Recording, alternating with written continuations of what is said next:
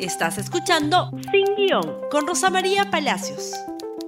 Muy buenos días y bienvenidos nuevamente a esta edición de Sin Guión. Y muy bien, vamos a hablar hoy día de algo que seguramente su papá o su mamá le dijeron a usted cuando era niño. El que rompe, paga. ¿Eso qué quiere decir?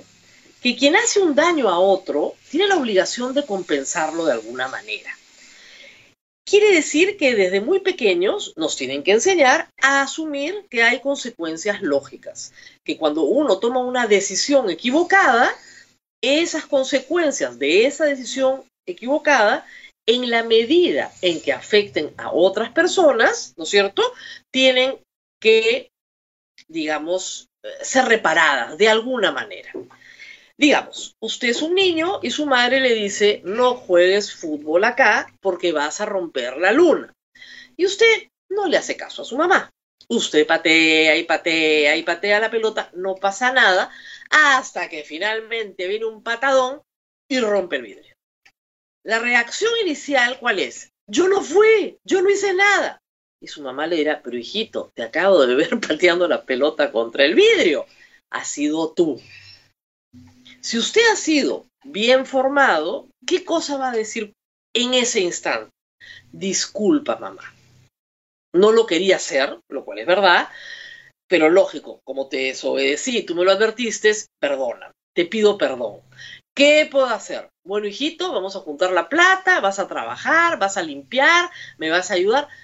El, digamos, la compensación que corresponde.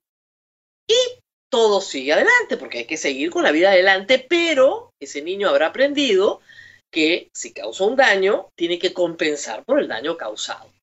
Nuestro sistema civil tiene una disposición bien clara en el Código Civil. ¿Qué dice? Artículo 1969. Aquel que por dolo, es decir, con intención o culpa, causa un daño a otro, está obligado a indemnizarlo es bien sencillo, ¿no es cierto? Por dolo o por culpa, causo un daño a otro, estoy obligado a indemnizarlo. ¿Y qué contiene esa indemnización ya en el mundo de los adultos? Pues el daño emergente, o sea, cuánto daño he causado, el lucro cesante, lo que se dejó de ganar, y finalmente el daño moral. Muy bien. ¿Por qué les cuento toda esta historia? Porque el Tribunal Constitucional ha resuelto que el Congreso, 7 a 0, no sabe legislar. ¿Ok? Hay una disposición clarísima en la Constitución que dice que la ley no modifica contratos. El Congreso no puede modificar contratos. No puede. Está prohibido. Así como hay otra que dice, y lo hemos visto ayer, el Congreso no crea ni aumenta gasto público. Es bien claro, es tan claro que la resolución del Tribunal Constitucional es 7 a 0. Señores, ustedes no pueden hacer lo que han hecho. Pero no solamente han roto el vidrio, sino que hay que pagarlo. Ese es el problema en este momento. Al tener injerencia en un contrato entre concesionarios y el Estado, esos concesionarios han tenido un daño, un daño que ha sido lo que no ganaron, un lucro cesante, lo que pudieron haber ganado y un daño moral porque había un escándalo internacional. Van a llevar al Perú a una corte internacional arbitral porque esos contratos tienen cláusulas de arbitraje internacional y le van a cobrar al Perú, al Estado peruano, es decir, a todos nosotros, porque esos son tributos del pueblo, la cantidad de dinero que debió haber pagado cada uno de los usuarios del peaje durante cuatro meses, en algunos casos tres meses en otro o dos meses en otro, porque algunos consiguieron acciones de amparo y cautelares, un grupo de transportistas de carga se benefició directamente por esta norma aprobada por el Congreso. Solo ellos, porque los automóviles particulares y el transporte interprovincial de pasajeros ha estado prohibido. ¿Van a asumir los transportistas de carga el daño causado? No. ¿Quién tendría que asumirlo? El Congreso de la República. Lo primero que tendría que decir el señor Merino es perdón a todo el Perú. Nos equivocamos. Pedimos disculpas por el daño causado.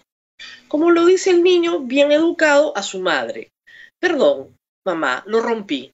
Por favor, ¿qué puedo hacer para ayudar a repararlo? Ni perdón. El señor Merino ha dicho que la resolución del TC, ¿no es cierto?, les impone condiciones al momento de votar que son inaceptables, que esos contratos de peaje son nefastos para el Perú. O sea, contumaz. Es el niño que rompe la luna y le dicen, hijito, pero la pelota la has pateado delante mío, pues. No, mamá, yo no he sido. No, yo no he sido, ¿ah? Yo no he sido, ¿ah? No, no, no he sido yo. Pero si todos hemos visto, has sido tú. No, no, no, no he sido yo. ese es el tipo de conducta infantil que tenemos en el Congreso de la República. Siete magistrados, siete a cero, le han dicho al Congreso, ustedes no saben hacer una ley. Esa ley es inconstitucional. El Ministerio de Economía y Finanzas tiene que asumir el daño, porque representa, ¿no es cierto?, al Estado peruano en esta contratación. El daño, ¿quién lo causa? El Congreso. ¿Quién lo paga? Todos los peruanos. El que rompe, lo paga. Por eso es que el Congreso está prohibido, prohibido de generar algún gasto público, porque las consecuencias jamás las pagan los congresistas. Pero ahora que han decidido quebrar la caja fiscal, creen que sí lo pueden hacer sin ningún problema, ¿no? Y no asumir ninguna responsabilidad. Y insistir con contumacia sin pedir perdón al país por el daño causado. Eso es inaceptable. Nosotros podemos hacer algo. A ese niño, ¿no es cierto?, que no quiere reconocer con su culpa, probablemente sus padres le van a imponer un castigo. No irá al sitio donde quería ir, no tendrá lo que tenía, quería tener, no hará lo que quería hacer y tendrá un castigo. ¿Cuál es el castigo en un régimen político? El castigo se llama voto. Hay tres justos en Sodoma, como decía ayer, que votaron no en el caso de la ley de, de pensiones. Bueno, si Dios es el pueblo y Sodoma es el Congreso, ya saben perfectamente lo que hizo Dios con Sodoma. ¿No es cierto? El próximo año tenemos que ir a votar. Los líderes de esos nueve partidos políticos han salido a pedir disculpas por lo que han hecho sus bancadas en el caso de peajes han salido a decir que van a asegurar con su patrimonio personal lo que tiene que pagar el Estado peruano esas concesionarias? ¿Han salido a decir vamos a asumir responsabilidad por estos hechos? ¿Vamos a recortar el presupuesto del Congreso a la mitad para poder pagar el daño que hemos causado? Están mudos, no han dicho una palabra. Pero los que no están mudos, ya en el caso de pensiones, son los supuestos beneficiarios. Los pensionistas, a través de sus organizaciones, han salido a protestar. No pueden movilizarse, obviamente son un grupo vulnerable al COVID. Lo han hecho a través de las voces de sus dirigentes y han dicho lo que todos sabemos, que esta ley es mala para ellos porque puede destruir su fondo de pensiones. ¿De dónde se le paga a los pensionistas? Una parte viene del trabajo de los activos. El trabajo de una persona activa va para pagarle al pasivo, al pensionista. No se va a ninguna parte, no se queda en una cuenta para él. Eso es un engaño, eso es una estafa del Congreso. Todita la plata del activo se va a pagarle a otro. Cuando ese activo llegue a ser pasivo, otros jóvenes le pagarán a él. Pero como no alcanza, porque no hay suficientes activos para pagarle a los pasivos, entonces, del dinero de todos los peruanos se destinan tributos para compensar ese pedazo que falta. Y hay algo más. Hace 20 años se creó, o más, el Fondo Consolidado de Reservas. Con algunas privatizaciones se creó un fondo y con la renta de ese fondo, que es intocable, intocable, se completa para pagarle a los pensionistas. He escuchado voces, felizmente la ley lo prohíbe, que quieren ir a balanzarse sobre el Fondo Consolidado de Reservas que garantiza el pago de pensiones de los actuales pensionistas. Y otros que quieren abalanzarse sobre lo que pagan los activos.